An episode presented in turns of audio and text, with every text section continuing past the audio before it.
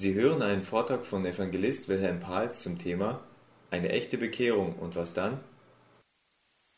Nun, heute Abend möchte ich mich ganz besonders an die wenden, die sich für Jesus entschieden haben in diesen Tagen. Und das war ja auch eine ganz erfreuliche Zahl. Es wurden immer mehr in den letzten Tagen. Ihr Lieben, überlegt mal mit. Man kann eine wunderbare Hochzeit feiern, aber ob die Ehe gut wird, das ist eine ganz andere Frage.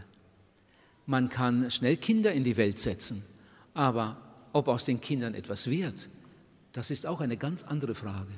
So hat sich auch manch einer schnell mal für Jesus entschieden, aber wie es dann weiterging, da könnte ich manche traurige Geschichte erzählen. Ihr Lieben, die ihr euch jetzt für Jesus entschieden habt, ihr habt die beste Entscheidung getroffen, die es überhaupt gibt. Ihr habt die wichtigste Entscheidung getroffen, die es überhaupt gibt. Aber das ist erst der Anfang. Das ist erst der Anfang. Jetzt geht es weiter. Und damit es gut wird, möchte ich euch einige ganz wichtige Ratschläge mitgeben. Wir haben heute ja viele Besucher hier. Äh, sehr viele sind aus der Mennoniten Brüdergemeinde Bielefeld, die ja mehrere Stellen hier in der Stadt hat, verschiedene Gotteshäuser und einmal im Jahr hier so einen Großanlass durchführt. Aber wir haben nicht nur äh, Besucher aus den Mennonitengemeinden, sondern wir haben auch viele andere aus anderen Gemeinden. Manche waren öfter hier, haben mitgebetet, mitgeholfen. Darüber haben wir uns gefreut. Wir haben Gäste hier heute Nachmittag, die vielleicht das allererste Mal gekommen sind. Aber dann haben wir eine vierte Gruppe und um die geht es mir ganz besonders. Die vierte Gruppe, unsere, ich sage jetzt mal Neubekehrten. Und wenn ich das Wort einige Male gebrauche, dann wisst ihr immer, wen ich meine. Unsere Neubekehrten. Die Männer und Frauen und jungen Leute, äh, die in diesen Tagen zu Jesus gekommen sind mit ihrem alten Leben, abgeladen, Schuld bekannt, Vergebung gefunden, Jesus aufgenommen haben und jetzt mit Gewissheit leben dürfen. Ich bin gerettet, ich bin ein Kind Gottes. Wenn man irgendein Gerät kauft, dann bekommt man in der Regel eine Betriebsanleitung mit und äh, es ist gut, wenn man sich danach richtet.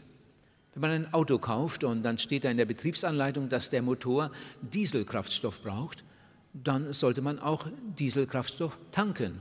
Und wenn das Auto Benzin braucht, dann sollte man Benzin tanken. Und welche Sorte Öl man braucht, steht da drin und wie viel Luftdruck die Reifen brauchen und so weiter. Und diese Betriebsanleitung, die ist wichtig. Und wer sich danach richtet, wird wahrscheinlich mehr Freude an seinem Fahrzeug haben, als der, der einfach äh, drauf loswurstelt und vielleicht sogar manches total verkehrt macht. Ihr Lieben, Gott hat uns für unser Glaubensleben auch so eine Anweisung mitgegeben, eine Gebrauchsanweisung.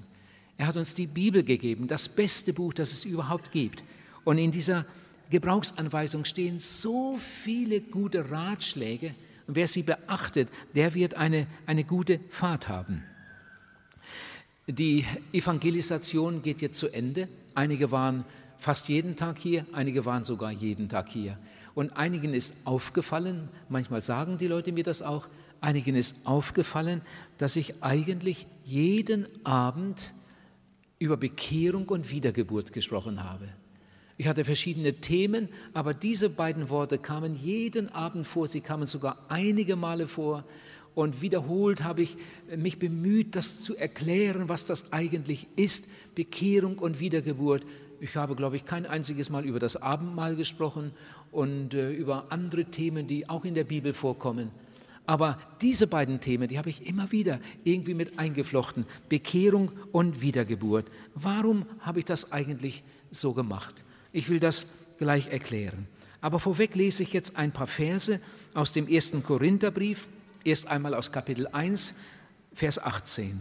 Da steht etwas über die Botschaft, über die Botschaft, die wir verkündigen sollen. Das Wort vom Kreuz ist eine Torheit für die, die verloren gehen. Für uns jedoch, die sich retten lassen, ist es Gottes Kraft. Diese Botschaft predigte auch der Apostel Paulus und im 1. Korintherbrief Kapitel 2 schreibt Paulus von Vers 1 an, liebe Brüder, als ich zu euch kam, kam ich nicht mit hohen Worten und hoher Weisheit, um euch das Geheimnis Gottes zu verkündigen, denn ich hatte beschlossen, unter euch nichts zu wissen als allein Jesus Christus, den Gekreuzigten. Und so kam ich zu euch in Schwachheit und in Furcht und mit großem Zittern. Und mein Wort und meine Predigt geschah nicht mit überredenden Worten menschlicher Weisheit, sondern wirkte durch die Kraft, durch den Erweis des Geistes und der Kraft, damit euer Glaube nicht auf Menschenweisheit beruhen sollte, sondern auf Gottes Kraft. Im 1. Korintherbrief Kapitel 4 schreibt der Apostel Paulus in den Versen 1 und 2, da schreibt er etwas über seine Verantwortung, über das, was Gott von ihm erwartet, dass Gott Treue erwartet.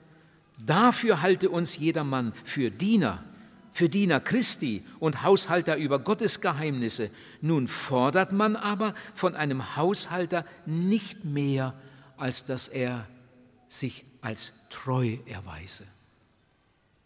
Und noch eine vierte Bibelstelle aus demselben Brief, 1. Korinther Kapitel 3, da lese ich mal von Vers 4 an.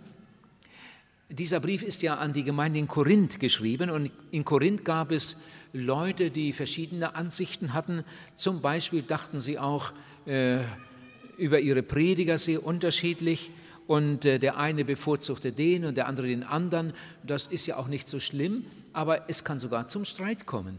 Und Paulus hat das beobachtet, da bahnt sich etwas an. Es gab Leute in Korinth, die haben gesagt, ich komme nur, wenn Paulus predigt. Andere haben gesagt, den höre ich gar nicht gern. Ich komme nur, wenn Apollos da ist. Und wieder ein anderer hat gesagt, die mag ich beide nicht. Ich höre am liebsten Petrus. Und so hatten manche Leute ihre Lieblingsprediger. Und das ist nicht gut für eine Gemeinde, wenn man diese Sache so hoch spielt. Und Paulus schreibt ihnen und sagt, wenn einer sagt, ich gehöre zu Paulus und der andere, ich zu Apollos, ist das nicht sehr menschlich geredet? Wer ist denn Apollos? Wer ist Paulus? Diener sind sie, durch die ihr zum Glauben gekommen seid. Und das, wie ein jeder es vom Herrn empfangen hat. Ich habe gepflanzt, Apollos hat begossen, aber Gott hat das Gedeihen gegeben. So ist nun weder der pflanzt noch der begießt etwas, sondern Gott, der das Gedeihen gibt. Der aber pflanzt und der begießt, sind einer wie der andere an der Arbeit. Jeder von ihnen wird seinen Lohn empfangen nach der Arbeit, die er getan hat. Denn wir sind Gottes Mitarbeiter. Ihr seid Gottes Ackerfeld und Gottes Bau. Ich habe als ein weiser Baumeister nach Gottes Gnade, die mir gegeben ist, den Grund gelegt. Ein anderer baut darauf weiter. Jeder aber sehe zu, wie er darauf baut denn einen anderen Grund kann niemand legen als den, der gelegt ist, das ist Jesus Christus. Ganz interessante Bilder. Die, die öfter hier waren, die haben gemerkt, dass ich eigentlich während dieser ganzen Zeit immer nur am Fundament gearbeitet habe. Ich habe in diesen Tagen Grund gelegt und darum habe ich auch immer wieder ganz bewusst über die Grundwahrheiten gepredigt und sehr viel über Bekehrung und Wiedergeburt gesagt. Ihr Lieben, ich bin davon überzeugt, dass das die einzige Grundlage ist. Es wird Menschen im Himmel geben, die waren nicht getauft. Zum Beispiel der Schächer, der sich am Kreuz bekehrte, der konnte sich ja gar nicht taufen lassen. Es wird Menschen im Himmel geben, die haben nie eine Kirche von innen gesehen. Es wird Menschen im Himmel geben, die haben nie eine Spende fürs Reich Gottes gegeben, die waren nie in einer Gebetsversammlung, die waren nie beim Abendmahl, aber sie waren bekehrt und wiedergeboren. Und vielleicht sind sie gleich anschließend gestorben. Aber sie waren bekehrt und wiedergeboren. Das ist die unumgängliche Voraussetzung. Wer ins Reich Gottes kommen will, der braucht eine persönliche Bekehrung und eine von Gott geschenkte Wiedergeburt. Und wenn ihm das eine oder andere oder beides fehlt, kann er das Reich Gottes nicht sehen. Und weil wir einen festen Grund brauchen, eine felsenfeste Überzeugung. Darum habe ich mir so viel Zeit dafür genommen, mit dem Wunsch, dass wir ein ganz gutes Fundament bekommen. Und dann kann darauf weitergebaut werden.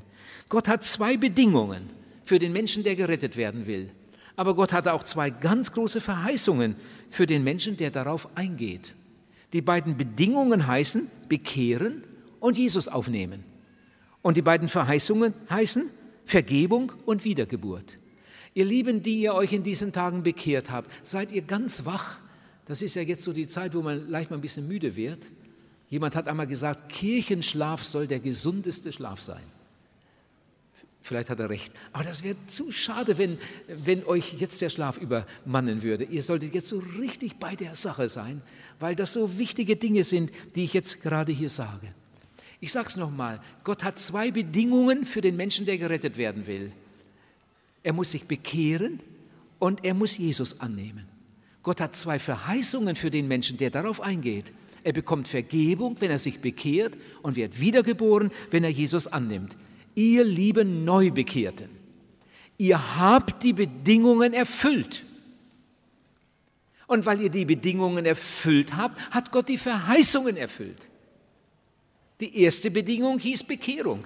Du hast dich bekehrt und der Herr hat dir alles vergeben. Und die zweite Bedingung heißt, Jesus im Glauben aufnehmen. Das hast du getan. Und jetzt hat Gott dir neues Leben geschenkt. Du bist wiedergeboren. Du bist ein Kind Gottes. Und daran sollst du glauben und dir das nie mehr nehmen lassen. Ich wiederhole etwas. Manchmal werde ich gefragt, warum ich das immer so betone. Bekehrung und Wiedergeburt. Ist denn das nicht dasselbe? Nein, das ist nicht dasselbe, obwohl das zusammengehört. Aber das ist nicht dasselbe. Seht mal, ich habe hier einen Geldschein, ein 5-Euro-Geldschein. Stellt euch mal vor, an dem Tage, als diese, äh, diese Banknote hergestellt wurde, hätte irgendwas nicht funktioniert und auf der einen Seite wäre gar nichts drauf. Die eine Seite wäre so richtig, wie ein 5-Euro-Schein aussehen soll, und die andere Seite wäre einfach weiß, da wäre gar nichts drauf. Nur eine Seite bedruckt, andere Seite leer. Was wäre dann dieser Schein wert? 2,50 Euro, oder?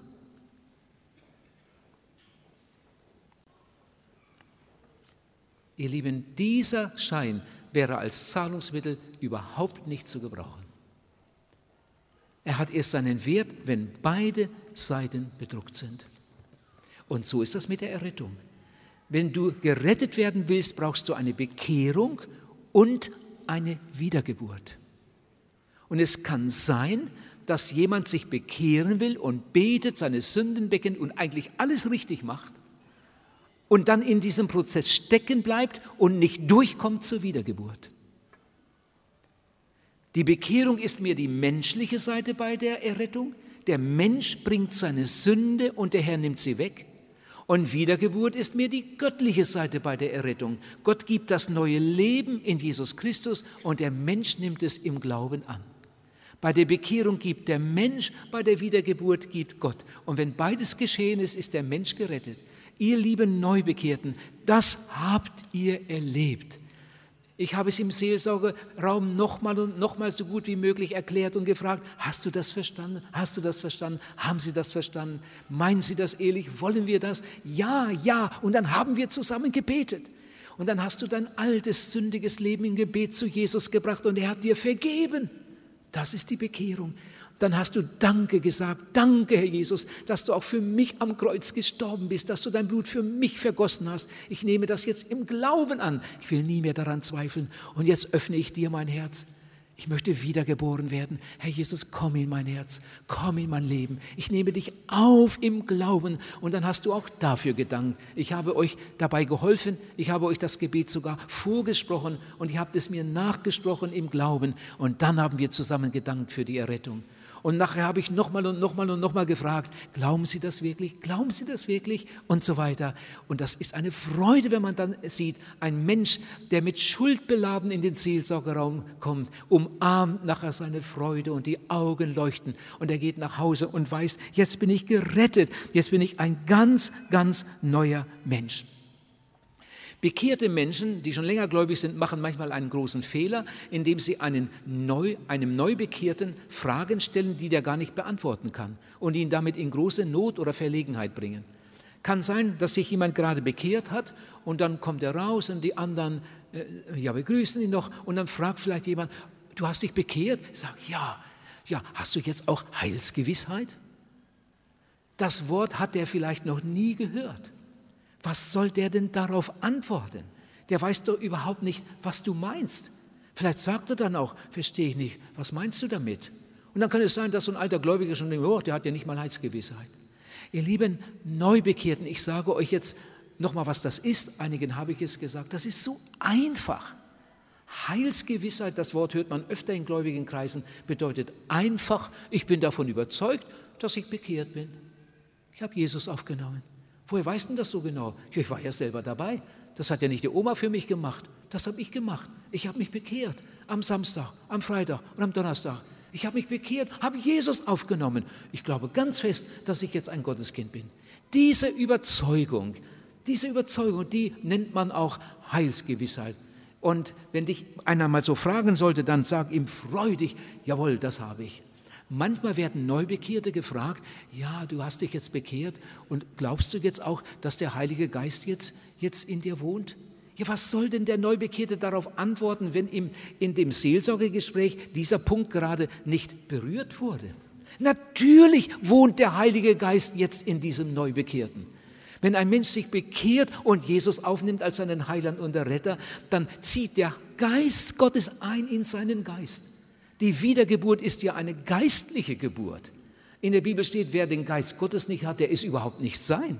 In dem Augenblick, wo ein Mensch Jesus im Glauben aufnimmt, kommt der Geist Gottes, der vorher immer schon da war, kommt der Geist Gottes und macht Wohnung in seinem Geist. Das ist das Wunderbare. Christus in uns, die Hoffnung der Herrlichkeit. Ihr lieben Neubekehrten, ihr sollt jetzt mit Heilsgewissheit leben. Das heißt mit der Überzeugung, ich bin gerettet. Und in dem Glauben, in dem Vertrauen, dass der Geist Gottes in euch wohnt. Und er will euch führen, er will euch ermahnen, er will euch ermutigen, er will euch erinnern, er will euch helfen beim Bibellesen, dass ihr es immer besser versteht. Er will euch uns auch helfen im Gebet. Der Heilige Geist hat eine ganz große Aufgabe, gerade in unserem Gebetsleben. Er will uns an die wichtigen Dinge erinnern. Er will uns helfen, dass wir die richtigen Worte finden. Der Heilige Geist ist wichtig, aber es steht nirgends in der Bibel eine Stelle, dass man zum Heiligen Geist betet. Wenn wir beten, beten wir zum Vater im Himmel oder zu Jesus Christus. Und der Heilige Geist will uns dabei helfen. Ihr lieben Neubekehrten, bei der Bekehrung, und jetzt seid ganz Ohr. Bei der Bekehrung habt ihr euer ganzes altes Leben Jesus gebracht. Ihr habt dem Herrn Jesus nicht einen Teil eurer Sünden gebracht. Dann wäre es keine echte Bekehrung. Bei einer echten Bekehrung bringt man sein ganzes altes Leben in einem einzigen Gebet zu Jesus. Obwohl es keinen Menschen gibt, der sich an jede Sünde erinnern kann, ist das trotzdem möglich. Ich darf ihm sagen, Herr, du weißt alles. Du kennst meine Kindheit, du kennst meine Jugend, meine ganze Vergangenheit. Du hast alles gesehen, alles, jede Lüge. Ich kann mich nicht an jede erinnern, aber du kennst sie. Jede Lüge, jede Lieblosigkeit, jede Unreinheit, jeden schlechten Gedanken, jedes verkehrte Wort. Herr Jesus, vergib mir. Als du dich bekehrt hast, ich war ja bei den meisten dabei, als du dich bekehrt hast, hast du dein ganzes altes Leben Jesus gebracht. Stell dir einmal vor, hier gäbe es so eine ganz große Karteikarte und auf dieser Karteikarte stünde oben dein Name und hier dein ganzes Leben. Dein ganzes Leben in einer winzigen Schrift. Dein ganzes Leben wäre hier erfasst. Jeder Gedanke, jedes Wort, jede Handlung, dein ganzes altes Leben, nichts übersehen, alles da drauf. Und wie viel Schuld und Sünde war in deiner Vergangenheit. Und jetzt bist du zu Jesus gekommen und hast gesagt, Herr, das stimmt alles. Das stimmt alles. Das, was in deinen Gerichtsbüchern steht, ich gebe das zu, aber es tut mir leid. Und ich bitte dich, vergib mir. Ihr lieben Neubekehrten, bei der Bekehrung geht es nicht um einige Sünden. Da ist so eine schlimme Ecke, die wollen wir mal beseitigen. Bei der Sünde geht es um das ganze alte Leben. Und jetzt sage ich etwas sehr Gewagtes, aber das ist meine tiefste Überzeugung. Entweder deine Bekehrung war echt und alle deine Sünden sind vergeben. Es gibt keine einzige mehr. Und Gott will nie mehr daran denken. Deine ganze Vergangenheit ist ausgelöscht, als wäre das nie gewesen. Und du musst nie mehr eine Sünde bekennen, die du vor dem Augenblick deiner Bekehrung getan hast, weil es die nicht mehr gibt. Entweder deine Bekehrung war echt und alle deine Sünden sind vergeben, oder deine Bekehrung war nicht echt und dir ist keine einzige Sünde vergeben. Bei der Bekehrung geht es nicht um irgendwelche Teilbereiche unseres Lebens, sondern bei der Bekehrung geht es um unser ganzes altes Leben. Die Bibel vergleicht unser altes Leben mit einem schmutzigen Kleid. Und an dem schmutzigen Kleid waren nicht nur viele Flecken, sondern kein sauberer Faden. Und du bist gekommen und hast dieses schmutzige Kleid ausgezogen und hast es Jesus gebracht und gesagt, Herr, nimm es mir weg. Vergib mir alles. Die Sünden meiner Kindheit, die Sünden meiner Jugend, meiner ganzen Vergangenheit, mein ganzes altes Leben. Ich kann mich nicht an alles erinnern, aber du kannst es. Herr, wasche mich in deinem Blut, vergib mir alles. Und dann haben wir aufgrund der Verheißungen der Bibel Jesus dafür gedankt. Wenn wir unsere Schuld dir bringen, nimmst du sie weg. Das Blut Jesu Christi, des Sohnes Gottes, macht rein von aller Sünde. Deine Sünden sind dir vergeben und du bist rein. Und jetzt steht dein Name auf einer anderen Seite. Jetzt steht dein Name im Lebensbuch des Lammes. Ihr Lieben, Gott führt kein Sündenregister für bekehrte Leute. Im Hebräerbrief steht, wenn Jesus Christus wiederkommt, um die Seinen zu sich zu holen, dann wird er ohne Bezug auf die Sünde zum seligen himmlischen Heil denen erscheinen, die seine Erscheinung lieb haben.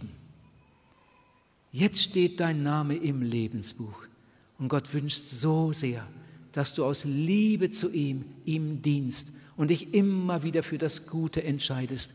Und das wird er einmal belohnen im Himmel. Wenn wir einmal vor dem Preisrichterstuhl Jesu stehen, die Bekehrten und Wiedergeboren, dann ist nicht mehr von Sünde die Rede. Dann ist nur noch von dem die Rede, was wir aus Liebe zu Jesus getan haben. Und dann wird er die Treue seiner Knechte und Mägde belohnen. Aber auf diesem Weg bis dahin passiert uns vielleicht noch manch eine Panne. Ja sicher, noch manch eine Panne aber das bringen wir dann schnell wieder in Ordnung. Ich weiß nicht, habe ich es einmal hier gesagt? Ich möchte nicht mit unvergebener Sünde am Abend zu Bett gehen. Ich möchte nicht mit unvergebener Sünde ins Auto steigen.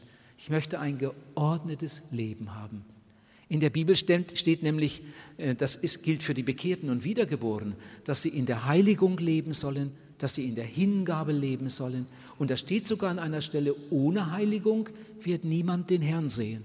Das ist eine sehr ernste Bibelstelle. Ohne Heiligung wird niemand den Herrn sehen. Aber jetzt passt auf, ihr lieben Neubekehrten, jetzt müsst ihr keine Angst haben. Heiligung bedeutet nicht ein fehlerloses Leben. Das gibt es nicht. Es gibt keinen Menschen auf der Welt, der sagen kann, ich mache nie einen Fehler.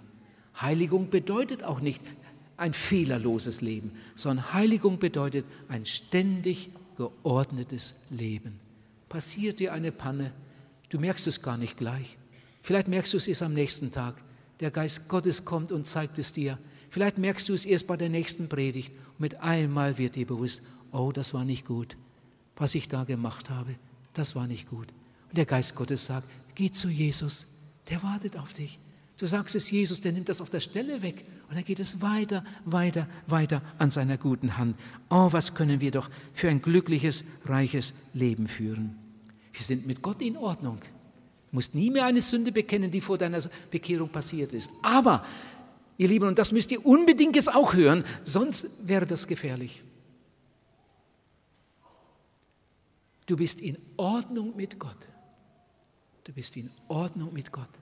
Das heißt aber nicht, dass du auch in Ordnung bist mit, mit deinen Mitmenschen.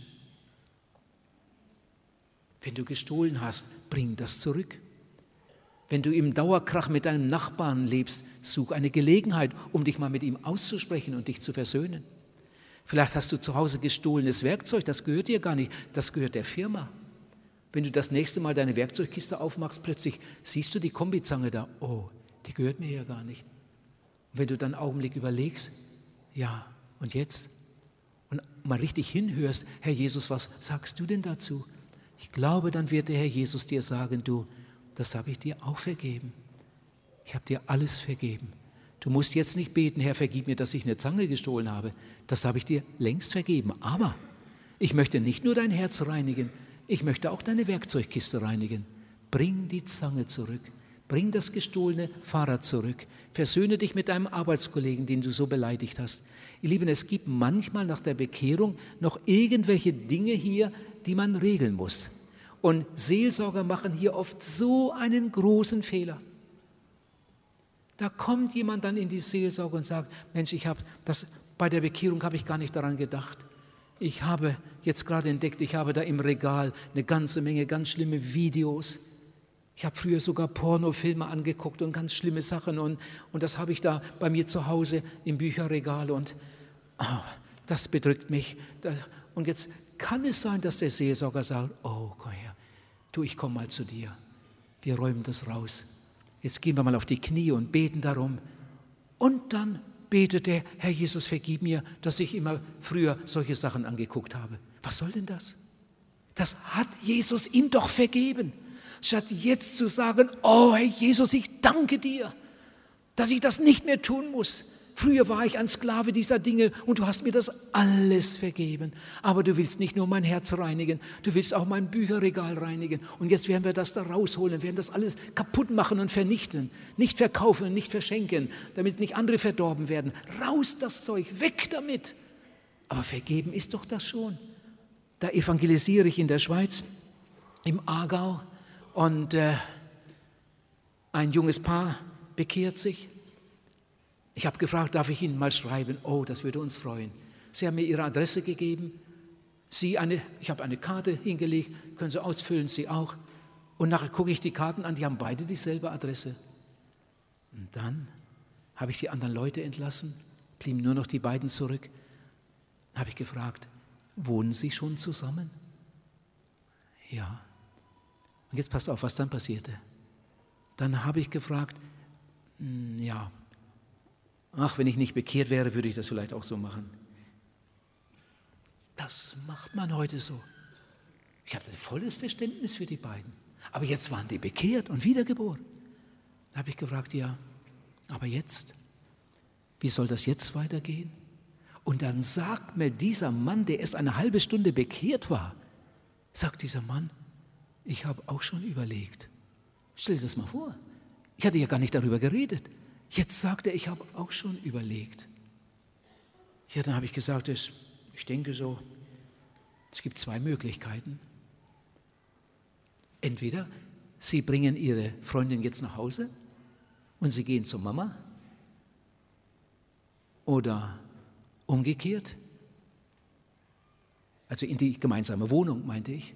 Sie bringen die Freundin in die Wohnung, die Sie zusammen bewohnen, aber Sie gehen zur Mama. Oder Sie bringen ihre Freundin zu ihren Eltern und sie gehen in die Wohnung. Und dann warten sie ein bisschen, bis alles geregelt ist, sie verheiratet sind und dann ziehen sie wieder zusammen. Hm. Die haben nicht widersprochen. Dann habe ich gesagt, oder könnte ich mir auch noch vorstellen, Sie nehmen sich morgen früh eine Stunde frei, beide, besorgen vorher die ganzen Papiere, Geburtsurkunde, was man da alles so braucht und gehen morgen beide zum Standesamt und unterschreiben. Morgen bringen Sie das sofort auf die Reihe, morgen früh. Und suchen den schnellstmöglichen Termin. Und dann heiraten Sie und dann können Sie wieder zusammenleben. Hm. So sind wir auseinandergegangen. Am anderen Abend kam ich zum Zelt und dann kamen die auch mit ihrem Auto und sahen mich und dann kam er angesprungen Herr Balz, haben Sie Ihren Terminkalender bei sich? Ja, den habe ich immer bei mir. Sei warum? Wir haben einen Termin. Schön. Frau, wäre das für Sie möglich? Könnten Sie uns trauen? Da muss ich ihn allerdings enttäuschen. Das mache ich grundsätzlich nicht. Wenn ich damit anfangen würde, dann wäre ich nur noch unterwegs, um, um Leute zu trauen. Die Trauung gehört in die Gemeinde hinein. Dann habe ich gesagt, komm wir gehen mal zum Prediger. Und dann haben wir das dem Prediger, der hat sich gefreut. Natürlich machen wir das sofort so schnell wie möglich. Ihr Lieben, diese beiden haben sofort Ordnung in ihr Leben gebracht. Stellt euch einmal vor, diese Leute würden so weiterleben wie vorher.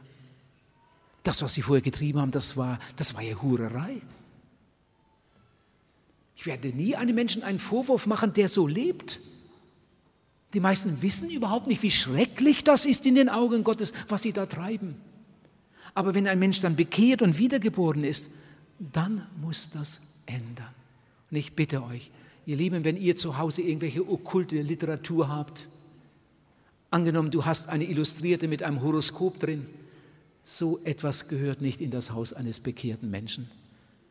Bestell diese Schundliteratur ab und ab sofort bitte lies nie mehr ein Horoskop. Lies überhaupt nicht diese okkulten Schriften. Damit haben wir als bekehrte Leute nichts mehr zu tun. Es gibt verschiedene andere Dinge, die, die ich jetzt hier ansprechen könnte, aber, aber die Zeit läuft mir davon. Ihr lieben Neubekehrten, jede Bekehrung ist anders. Und wenn du mal irgendwie so ein bisschen ins Schwimmen kommst und denkst, ja Mensch, war meine Bekehrung wirklich richtig? Bitte geh nicht zu einem anderen, um ihn zu fragen, du sag mal, wie war das bei dir bei deiner Bekehrung? Die war sicher ganz anders. Wenn du wissen willst, was, ob deine Bekehrung richtig war, musst du nicht den anderen fragen, wie das bei ihm war, sondern du musst fragen, wie steht das eigentlich in der Bibel? Und in der Bibel steht, ich muss mit meiner Sünde zum Herrn kommen und ihn um Vergebung bitten. Das ist Bekehrung. Und ich darf ihn aufnehmen in mein Herz und leben im Glauben, werde ich ein Gotteskind. Und dann erinnerst du dich, ja genau das habe ich ja gemacht. So wie jede Hochzeit anders ist, so wie jede Geburt anders ist, so ist auch jede Bekehrung anders. Entscheidend ist, dass sie so ist, wie es in der Bibel steht. Ein anderer Punkt. Ihr Lieben, die beste Geburt ist keine Garantie für ein gesundes Heranwachsen des Kindes. Die beste Hochzeit ist keine Garantie für eine glückliche Ehe. Die beste Bekehrung ist keine Garantie für eine siegreiche Nachfolge. Wenn dein Kind gedeihen soll, dann, dann musst du etwas dafür tun. Und wenn deine Ehe gut sein soll, dann musst du auch etwas dafür tun. Du bist nicht mit einer wunderschönen Hochzeit automatisch jahrzehntelang glücklich verheiratet. Und wenn deine Nachfolge eine gute sein soll, dann musst du auch etwas dafür tun. Und ich möchte eine ganze Menge noch dazu sagen. In der Bibel steht, Paulus sagt das zu seinem jungen Mitarbeiter Timotheus, kämpfe, kämpfe, kämpfe den guten Kampf des Glaubens. Ihr Lieben, Nachfolge ist kein Spaziergang, sondern Nachfolge Jesu ist ein Kampf. Manch einer hat sich gerade bekehrt, kommt nach Hause und dann kommt der Vater und sagt, was hast du gemacht? Wenn du da noch einmal hingehst, dann fliegst du raus. Du wirst enterbt. Mit diesen Frommen wollen wir nichts zu tun haben. Und dann? Da bekehrt sich eine Frau in der Ostschweiz, am anderen Tag ruft sie bei mir an, weint bitterlich am Telefon. Was soll ich nur machen? Was soll ich nur machen? Mein Mann dürfte das gar nicht wissen, dass ich jetzt telefoniere. Mein Mann hat gesagt, wenn ich noch einmal ins Zelt gehe, dann, er, dann lässt er sich scheiden. Ja, was dann? Nun, so schnell geht das dann doch nicht. Aber so, so, so wird am Anfang manchmal geschossen. Und dann muss der Mensch da sortieren und damit fertig werden. Kämpfe, sagt Paulus, den guten Kampf des Glaubens. Nachfolge Jesu ist ein, ein Kampf, wenn ich daran denke, wie das damals bei mir war, im Elternhaus, meine Eltern dagegen, in der Firma, die haben alle gelacht und gespottet. Aber, ihr lieben Neubekehrten, ihr habt den stärksten Verbündeten. Mit Jesus bist du immer in der Mehrzahl. Mit Jesus bist du immer in der Übermacht. Im Psalm 119, Vers 9 steht, wie wird ein Jüngling seinen Weg unsträflich gehen, wenn er sich hält an Gottes Wort. Oh, ihr jungen Männer, seid keine Hampelmänner, sondern seid Männer, seid Jünger, die für Jesus kämpfen. Die sagen können, eher lasse ich mich totschlagen, bevor ich Jesus den Rücken kehre. Und ihr Mädchen, seid Frauen, an denen Gott Freude haben kann. Dein Leib ist ein Tempel Gottes. Seit deiner Bekehrung wohnt Jesus in dir. Seit deiner Bekehrung wohnt der Heilige Geist in deinem Geist. Dein Leib ist ein Tempel Gottes und nicht ein Spielzeug irgendwelcher lüsternen Männer. Denke daran, dein Leib gehört dem Herrn. Dein Leib ist ein Tempel Gottes und Gott hat wunderbare Pläne für dich. Und ihr Eheleute, eure Ehen sollen schön sein. Wenn du nicht dabei warst an dem Abend, als ich darüber sprach, nimm dir die CD mit, wo ich den ganzen Abend über, über Liebe und Freundschaft und Ehe und Sexualität gesprochen habe. Gott will, dass deine Ehe schön ist. Gott will das und deine Kinder sollen es sehen und andere auch. Und wenn ihr beide bekehrt seid, dann solltet ihr sehr oft auch zusammen beten. Ein Ehepaar, das zusammen betet, bleibt zusammen, sagt ein amerikanisches Sprichwort. Eine Familie, die zusammen betet, bleibt zusammen. Und ich wünsche euch das so sehr. Und wenn du Geschäftsmann bist, Geschäftsleute verdienen meist etwas mehr als andere Leute, sonst würden sie ja gar kein Geschäft haben wollen. Wenn du Geschäftsmann bist und vielleicht sogar Angestellte hast, pass auf, pass auf, dass ja nicht irgendjemand mit Recht sagt, fromm will er sein, läuft immer in die Versammlung, aber seine Frömmigkeit geht nur bis zum Geldbeutel. Bitte gib deinen Angestellten wenigstens so viel, wie sie bei der Konkurrenz bekommen. Und weil du großzügig bist, wird Gott großzügig sein und wird dein Geschäft umso mehr segnen. Gott sagt zu Abraham, äh, dem er ja unheimlich viel gegeben hat, ich will dich segnen. Ich will dich segnen und du sollst ein Segen sein.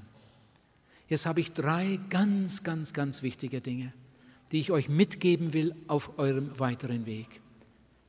Die musst du unbedingt beachten, sonst funktioniert das nicht. Das erste ist, lies deine Bibel. Wenn du die Bibel liest, redet Gott mit dir. Ich habe mir vorgenommen zu Hause, bevor ich die Zeitung anfasse, habe ich die Bibel gelesen. Wenn ich nicht dazu gekommen bin, weil irgendetwas dazwischen kam, dann muss die Zeitung warten. Und wenn ich sie gar nicht lese, ist das nicht so schlimm. Aber wenn ich keine Zeit mehr fürs Wort Gottes habe, dann wird es gefährlich. Lies deine Bibel jeden Tag. Ihr lieben Neubekehrten, ihr Teenager, sogar einige Kinder haben sich bekehrt. Und ich habe jedes Mal gefragt, hast du schon eine Bibel? Interessant. Die haben alle gesagt, ja, ich habe eine Bibel. Lies deine Bibel. Und wenn du jetzt ganz neu dazugekommen bist und noch gar keinen Bezug dazu hast, du hast dich früher überhaupt nicht dafür interessiert, aber du hast eine Bibel, fang doch einfach im Neuen Testament an, bei Matthäus 1, und dann liest du so einen Abschnitt bis zur nächsten Überschrift. Und am nächsten Tag wieder einen Abschnitt bis zur nächsten Überschrift. Und dann wieder machst du einen kleinen Haken mit dem Bleistift und so liest du jeden Tag ein bisschen weiter. Und dann Markus und dann Lukas, Johannes. Mach das nicht so kompliziert. Es gibt alle möglichen ähm, Pläne und Anweisungen, wie man das alles machen kann. Das kann auch hilfreich sein. Aber das ist das Einfachste. So mache ich es vom ersten Tag, so mache ich es heute immer noch. Ich lese einfach Kapitel für Kapitel und so gehe ich durchs ganze Neue Testament und an einer anderen Stelle durchs Alte Testament da habe ich mein Lesezeichen und da habe ich mein Lesezeichen. Und so gehe ich immer wieder durch. Wenn ich am Ende angekommen bin, fange ich vorne wieder an. Und dabei mache ich mir viele, viele äh, Striche und Unterstreichungen und, und schreibe was an den Rand. Da stehen Buchstaben. Meine Bibel ist ganz bunt, weil ich da drin arbeite. Lies deine Bibel jeden Tag. Und jetzt das Zweite. Bete jeden Tag. Wenn irgend möglich am Morgen ich hoffe, ihr lieben Neubekehrten, ihr habt alle einen guten Wecker. Nicht so ein kompliziertes Ding, wo man das lange suchen muss, bis man die richtige Stelle findet. Das Beste ist so einen richtigen alten Wecker, wo man nur so machen muss und dann steht der Zeiger auf der richtigen Zahl und am Morgen klingelt er. Und dann machst du so und dann ist er aus. Du kannst auch einen anderen haben. Manche lassen sich auch vom Handy wecken und das weiß ich was.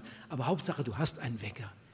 Du solltest am Morgen jetzt einfach ein paar Minuten früher aufstehen als sonst und die Bibel lesen. Und wenn du nur ein paar Verse liest, dann machst du einen Haken, bis da bin ich. Morgen lese ich weiter. Mach das. Lies deine Bibel und dann bete. Und dann bete zu Jesus. Bete zu Jesus. Gerade jetzt in der ersten Zeit nach der Bekehrung. Bete ganz viel zu Jesus oder zum Vater im Himmel. Aber ich empfehle dir gerade jetzt in der ersten Zeit, bete ganz viel zu Jesus und dank ihm immer wieder dafür, dass er für dich gestorben ist, dass er sein Blut vergossen hat, dass er dir vergeben hat, dass er dich angenommen hat und dass er gesagt hat, ich bin bei euch alle Tage, dass er gesagt hat, folge mir nach. Herr Jesus, heute will ich dir nachfolgen. Und wenn irgendjemand hier ist, der meint, aber ja, jeden Morgen Bibel lesen und beten, woher nimmt man denn die Zeit? Ich will dir einmal ganz kurz zeigen, habe ich irgendwo schon mal gemacht, äh, und Leute haben gestaunt. Ich will dir einmal zeigen, wie viel man in einer Minute sagen kann. Angenommen, du wärst morgen wirklich in Zeitnot, aber eine Minute, eine Minute will ich mir jetzt doch noch zum Beten nehmen. Und du würdest morgen sagen, lieber Herr Jesus, ich danke dir ganz herzlich für die gute Nacht. Ich danke dir, dass ich erwacht bin, dass ich aufstehen durfte. und dass ich leben darf. Ich danke dir überhaupt für alles Gute, dass ich zu essen und zu trinken habe, Kleidung und Wohnung und so weiter. Ich danke dir, dass meine Eltern sich auch bekehrt haben. Jetzt sind wir schon vier Bekehrte in der Familie. Oh, segne sie heute alle und rette doch auch meine anderen Geschwister, die noch nicht bekehrt sind. Herr, bitte rette doch auch meine Verwandten. Herr, und jetzt bitte ich dich ganz herzlich für meine Schulklasse. Ich möchte so gern den anderen etwas von meiner Bekehrung erzählen, aber ich habe keinen Mut. Herr Jesus, gib mir doch Mut dazu oder zeig mir, ob ich ihnen irgendwas geben soll. Herr Jesus, segne sie und segne auch die Lehrer in unserer Klasse. Herr, ich bitte dich für unser Dorf oder für unsere Stadt, für die Straße, in der ich hier wohne. Oh, segne die vielen Menschen, die dich noch gar nicht kennen. Herr, bitte segne die Gemeinde und alle, die da mitarbeiten und segne auch die Missionare in der ganzen Welt, dass noch viele, viele Menschen zum Glauben kommen. Oh, ich bin dir so dankbar, dass ich jetzt bekehrt und wiedergeboren bin. Oh, jetzt muss ich aber zur Schule. Amen. So.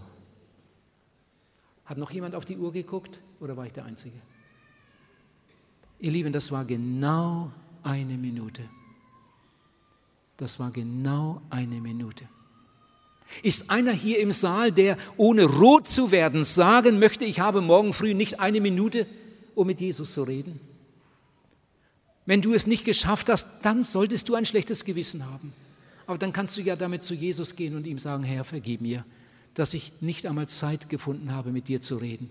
Du hast jeden Tag 24 Stunden Zeit für mich und ich habe nicht einmal eine Minute gefunden. Das soll sich ändern. Ihr lieben Neubekehrten, lest eure Bibel, betet jeden Tag und ihr werdet staunen, wie sich das auswirken wird in eurem Leben. Und jetzt ein drittes, das mir ungeheuer wichtig ist. Das erste war die Bibel, das zweite war das Gebet und jetzt kommt das dritte, die Gemeinde. Ihr lieben Neubekehrten, ihr dürft nicht versäumen die Gottesdienste, wie manche Leute das tun. Das steht in Hebräer Kapitel 10, Vers 25. Ich glaube, damals gab es dasselbe Problem schon, dass ein Apostel nach Hause kam und seine Frau hat gefragt, na, wie war es heute Abend? Der Frau ging es vielleicht nicht so gut, sie wollte mal einen Abend zu Hause bleiben, der Mann geht allein zur Bibelstunde. Er kommt zurück und sie fragte, wie war es heute Abend, waren viele da? Und der Apostel sagt, ja, war gut besucht, aber der Bruder so und so war wieder nicht da. Der hat jetzt schon dreimal gefehlt. Ich glaube, der muss ich besuchen. Irgendwas stimmt doch da nicht. Die haben ein schweres Herz gehabt, wenn ein Neubekehrter nicht mehr in die Versammlung kam. Ihr dürft nicht versäumen die Versammlungen, wie einige es sich angewöhnt haben. Auch wenn du kleine Kinder hast. Vielleicht muss der Vater zu Hause bleiben und Mutter geht in die Bibelstunde oder umgekehrt oder ihr nehmt das Kind mit. Aber das muss jetzt, seitdem du bekehrt bist, für dich einfach das Normale sein. Kein Sonntag ohne Gottesdienst. Ich muss dabei sein, wenn Gott und sein Volk sich versammeln. Ich will eine gute Predigt hören, aber eine Predigt von einem Prediger, der bekehrt und wiedergeboren ist. Setz dich nicht irgendwo hin, wo einer auf der Kanzel steht, der selbst nicht glaubt, was er sagt, da gehst du ärmer raus, als du reingegangen bist. Du brauchst gute Predigten von bekehrten Leuten und du brauchst Gemeinschaft mit Brüdern und Schwestern, die auch bekehrt und wiedergeboren sind. Dann kannst du wachsen im Glauben. Keiner kann dir befehlen, wohin du gehen musst. Aber du kannst beten und fragen, Herr Jesus, wo möchtest du mich jetzt haben? Zeig mir, in welcher Gemeinde soll ich in Zukunft sein und mitmachen? Vielleicht fragst du einmal den, der dich eingeladen hat. Du sag mal, wo gehst du denn hin? Vielleicht wäre das der richtige Platz. Aber Gott hat für alle, die sich bekehrt haben, einen guten Platz, der auch richtig zu ihnen passt. Und da will er dir begegnen. Aber bitte geh nicht in eine Sekte. Geh nicht zu den Zeugen Jehovas. Geh nicht zu den Neuapostolischen. Geh nicht zur christlichen Wissenschaft. Geh nicht zu den Anthroposophen. Das ist eine Bibelverdrehung schlimmster Sorte. Wenn ich an die Zeugen Jehovas denke, was die alles aus der Bibel rauslesen und reinlesen und wie viele Menschen sie in ihrem Garn haben, bitte liest das Zeug nicht, was sie anbeten. Das ist einfach eine Entstellung des Wortes Gottes, sondern geh in eine Gemeinde, wo bekehrte Leute sind, wo wiedergeborene Leute sind, wo man darüber spricht und, und wo man an das Blut Jesu Christi glaubt, an die Erlösung und wo man bemüht ist, andere für Jesus Christus zu gewinnen. Ihr dürft nicht versäumen die Versammlungen, wie einige es sich angewöhnt haben. Ihr lieben Neubekehrten, lasst euch auch die Hilfe von anderen gefallen.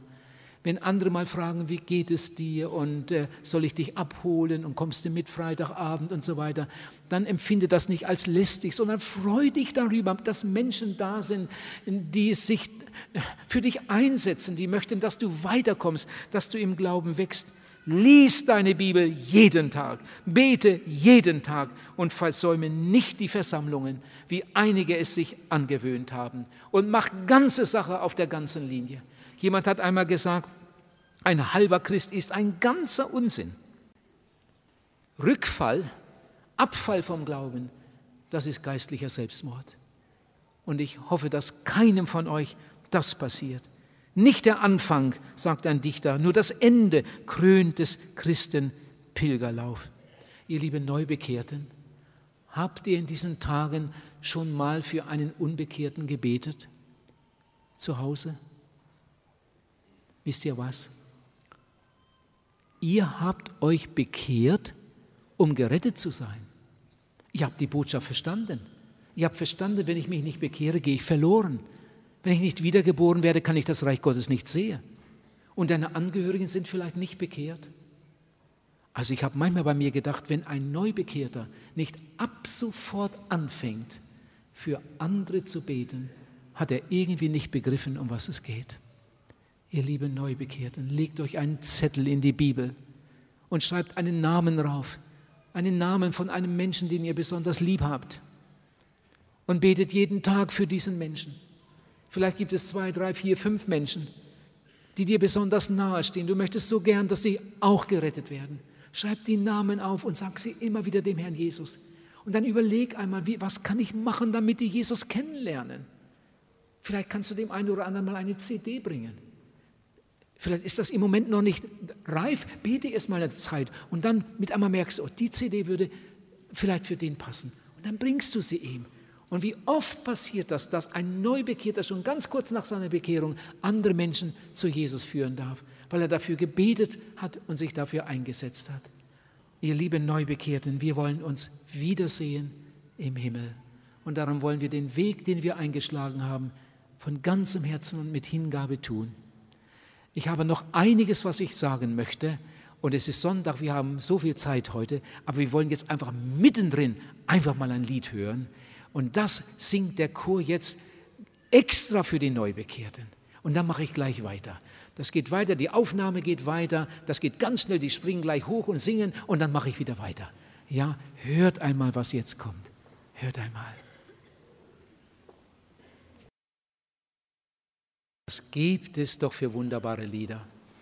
Wenn niemand mit mir geht, wenn niemand mit mir geht, doch will ich folgen niemals zurück.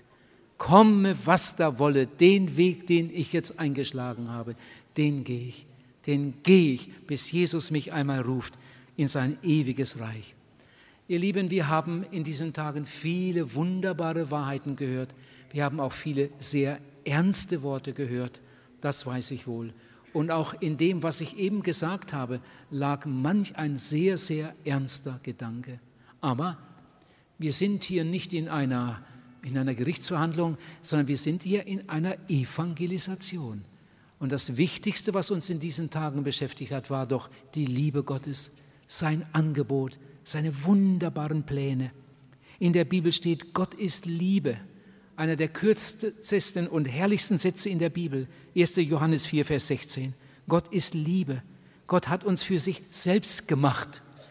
Gott hat einen Plan, einen wunderbaren Plan für jeden einzelnen Menschen. Gott will mit uns zusammenarbeiten. Gott will uns seine Führung schenken. Aber die meisten Menschen wollen klüger sein als Gott. Und das ist so traurig. Jemand sagt, ich mache, was ich will. Da lasse ich mir nicht reinreden. Aber in Wirklichkeit stimmt das gar nicht. In Wirklichkeit dient er dem Teufel. Der andere sagt, wir machen alles richtig, wir machen alles neu. Wählt uns, wählt unsere Partei. Wir haben wunderbare Pläne. Und wenn sie dann an der Macht sind, dann machen sie alles kaputt. Jemand sagt, ich bin ein freier Mensch. Ich bin ein freier Mensch, ich kann tun und lassen, was ich will. Aber in Wirklichkeit ist er gar nicht frei. Er ist ein Sklave der Sünde. Wenn ich so mit offenen Augen durch die Welt gehe, Menschen beobachte und ich lerne ja immer wieder neue Menschen kennen, ich bin manchmal erschüttert, wie viele, viele Menschen, die meinen, sie wären freie Menschen, sind in Wirklichkeit ein Spielzeug der Sünde, ein Spielzeug des Teufels und reif für das Gericht. Aber Gott liebt sie. Egal, was sie angestellt haben, Gottes Liebe hört nicht auf, Gott liebt sie. In Ezekiel 33, Vers 11 steht, Gott will nicht, dass der Sünder in seiner Sünde sterbe, sondern dass er sich bekehre und lebe. Lieber Zuhörer, der du noch nicht bekehrt bist, was meinst du? Ist das richtig? Glaubst du das? Zum Beispiel die Bibelstelle Johannes 3, Vers 16. So sehr hat Gott die Welt geliebt, dass er seinen einzigen Sohn dahingab, auf dass alle, die an ihn glauben, nicht verloren gehen, sondern ewiges Leben haben. Glaubst du das? Glaubst du, dass das in der Bibel steht und dass das stimmt? Dass das Blut Jesu Christi des Sohnes einen Menschen retten kann, ihn reinmachen kann von aller Sünde? Glaubst du das? Oh, das ist so traurig, dass die meisten das nicht glauben und das nicht annehmen. Eine der traurigsten Bibelstellen überhaupt steht in Johannes Kapitel 1, Vers 11. Da steht, Jesus kam in diese Welt und die meisten nahmen ihn nicht auf. Ist das nicht schrecklich? Jesus kam, der Retter kam und die meisten nahmen ihn nicht auf. Und was wird die Folge davon sein? Was ist das Schicksal des Unbekehrten, der sich nicht bekehrt? Der Unbekehrte hat keine Hoffnung. Ich möchte das noch einmal ganz deutlich hier sagen. Für den unbekehrten Menschen gibt es keine Hoffnung. Seine Zukunft sieht so aus die Zukunft des unbekehrten Menschen. Seine Zukunft sieht so aus. Ich sage es jetzt mal der Reihe nach. Er stirbt, dann kommt die Auferstehung, dann kommt das Gericht, dann kommt das Verderben, die Verdammnis, der zweite Tod, die ewige Nacht. Das ist seine Zukunft, so sagt es die Bibel. Und wenn jemand heute Abend hier ist und sagt, naja, ich bin nicht bekehrt, das gebe ich zu, aber kann mir nicht vorstellen, dass Gott mich deshalb verdammt. So schlecht bin ich nun auch nicht.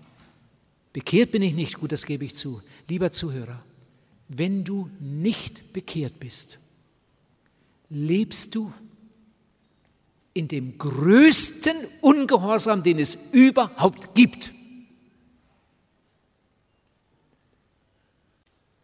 Wenn du nicht bekehrt bist, lebst du in der größten Schuld, die es überhaupt gibt.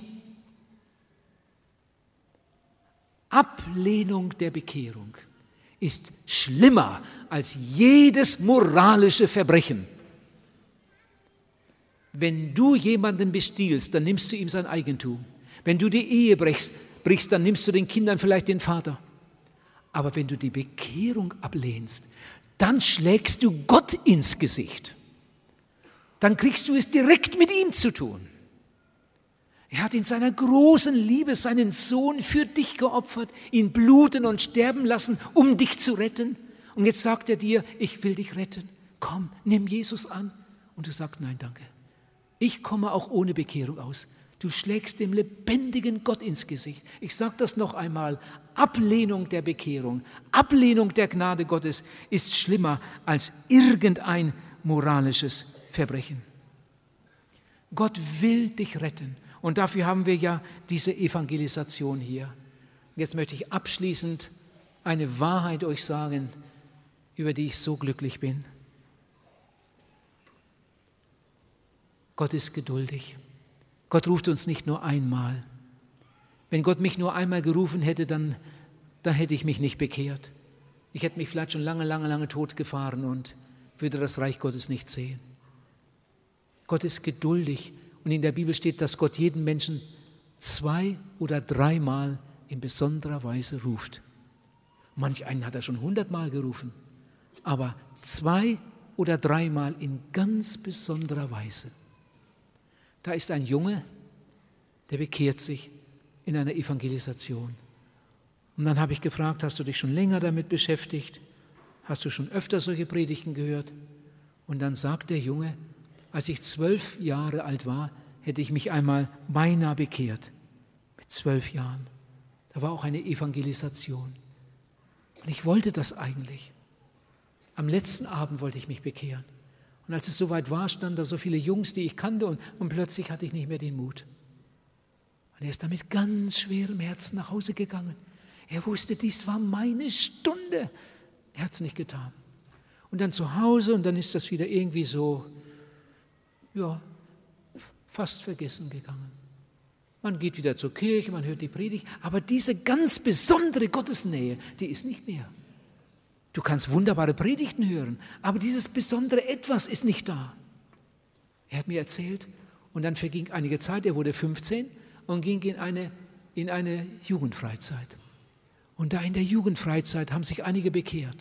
Und das wurde so gut erklärt und er hat das verstanden und hat sich ganz fest vorgenommen, in dieser Jugendfreizeit werde ich mich bekehren.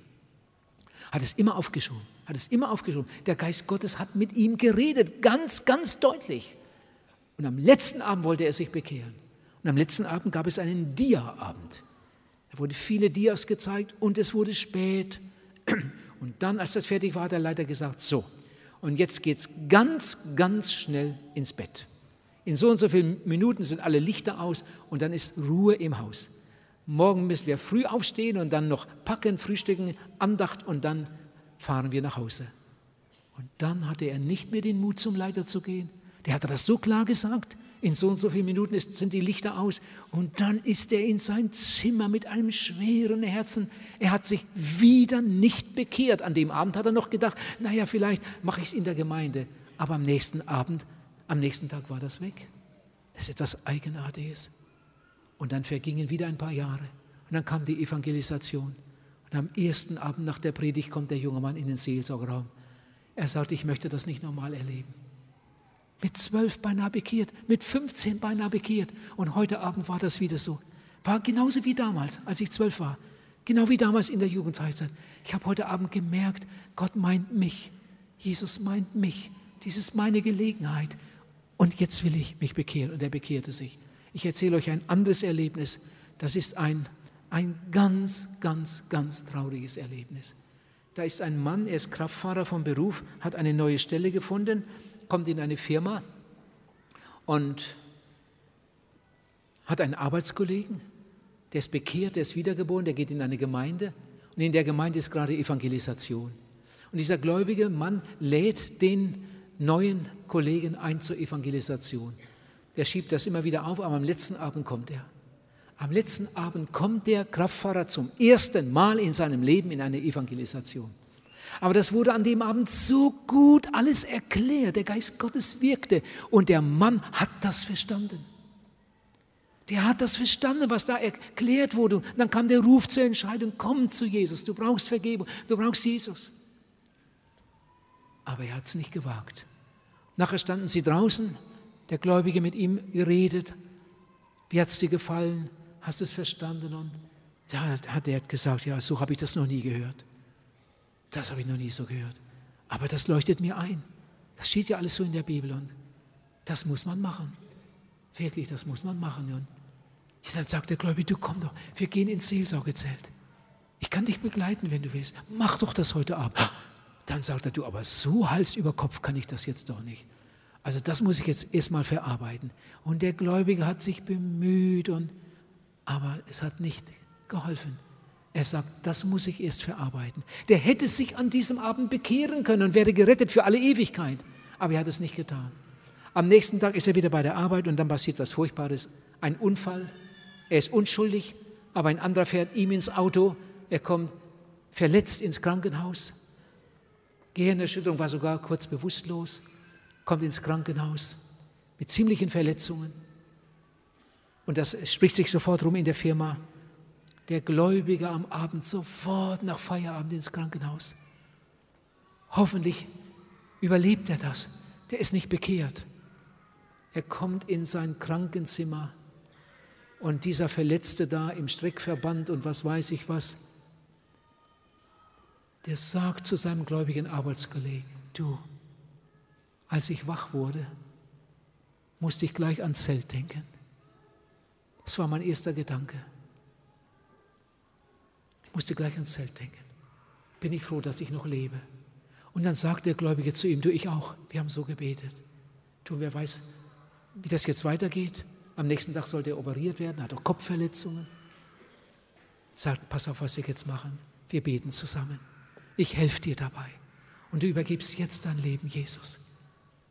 Wir machen das ganz kurz, aber wir beten jetzt. Du bittest Jesus um Vergebung aller deiner Sünden und nimmst ihn auf in dein Herz und Leben. Komm, lass uns zusammen beten. Und was sagt der Mann? Der sagt, du, aber so schnell kann ich das jetzt doch nicht. So schnell geht das nicht. Er hatte ein Buch mitgebracht, der Gläubige. Sagt du, ich verspreche dir das, ich lese das. Ich lese das Buch. Aber also, das geht mir jetzt doch zu schnell. Ja, was macht man dann? Man kann ja keinen Menschen zwingen. Der Gläubige hat geredet und geredet, innerlich gebetet und gebettelt. Mach doch das, mach doch das. Wer weiß, was morgen ist. Aber er wollte nicht. Am anderen Tag ist der Gläubige wieder im Krankenhaus und der Mann liegt noch da. Inzwischen war alles vorbereitet. Am nächsten Tag sollte die große Operation stattfinden. Aber er lächelt. Er sagt, du, die haben doch mal alles durch untersucht und geröntgt und getan und so weiter. Es ist längst nicht so schlimm, wie sie zuerst dachten. Längst nicht so schlimm. Du, das dauert sicher nicht lange, da bin ich hier wieder raus. Ich verspreche dir, ich komme dann auch mal in eure Gemeinde. Jetzt bekommt der Gläubige richtig Angst und denkt, wenn der es wieder draußen ist und es ihm gut geht, ob er dann überhaupt noch bereit ist. Und er versucht, ihn jetzt zur Bekehrung zu bringen. Komm, lass uns doch zusammen beten. Du weißt doch gar nicht, wie es weitergeht. Du weißt nicht einmal, ob du die Operation überstehst. Komm, lass uns beten. Er hat lange mit ihm geredet, aber der wollte nicht. Der wollte nicht. Der war wieder obendrauf. Längst nicht so schlimm. Ich verspreche dir, ich lese das Buch. Aber bekehren wollte er sich nicht. So, und jetzt hört eine wahre Geschichte. Am nächsten Tag nach Feierabend macht sich der Gläubige wieder auf den Weg. Er denkt, mal sehen, vielleicht, vielleicht ist er wach nach der Operation, vielleicht kann ich mit ihm reden. Er kommt zur Station und die Stationsschwester sagt, Ihr Kollege ist tot ist nicht aus der Narkose erwacht. Der Gläubige ist fast zusammengebrochen. Der hat da auf dem Flur gesessen und laut geweint.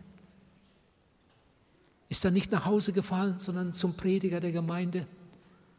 Er wollte Buße tun und was weiß ich was. Er fühlte sich so schuldig. Habe ich was falsch gemacht? Habe ich nicht genug gebetet oder hätte ich dich mitnehmen sollen? Der hätte sich an dem Abend im Zelt bekehren können, aber er wollte nicht. Er hätte sich an dem Abend im Krankenhaus bekehren können, aber er wollte nicht. Und am nächsten Abend, da war er wieder so obendrauf. Mit einem Mal war das nicht mehr so eilig. Er wollte nicht. Jetzt ist er tot. Ihr Lieben, ob zwischen diesem dreimaligen Rufen zwei oder fünf Jahre liegen oder 20 Jahre oder drei Tage oder fünf Stunden, das hat Gott nicht gesagt. Aber Gott ruft jeden Menschen zwei oder dreimal in ganz besonderer Weise, um seine Seele vom Verderben zu erlösen. Vielleicht ruft er dich noch einige Male, aber das weiß man nicht. Lieber Zuhörer, wie oft hat Jesus dich schon gerufen? Wie oft hat er dich schon gerufen? Vielleicht ist das eine ganz große zusätzliche Gnade, dass er dir diesen Abend überhaupt noch schenkt. Du weißt schon lange, dass du dich bekehren solltest. Du weißt es ganz genau. Das muss man dir gar nicht mehr sagen. Du weißt das. Aber du hast es nie getan. Oh, ihr Lieben, tut es doch heute. Bitte, bitte tut es doch heute. Kommt doch heute zu Jesus. Dieser Tag kann der Tag eurer Errettung werden, zum ewigen Heil. Jesus wartet auf euch. Vielleicht haben viele für dich gebetet und viele hoffen, dass du endlich, endlich an diesem letzten Abend die Kurve kriegst und ja sagst du Jesus. Aber es liegt an dir. Deine Entscheidung ist entscheidend. Oh, der Herr möge dir helfen. Der Herr möge dir jetzt Mut geben, endlich dich loszureißen und Ja zu sagen. Dieser Tag wird der größte Tag deines Lebens. Gott segne euch. Amen. Amen.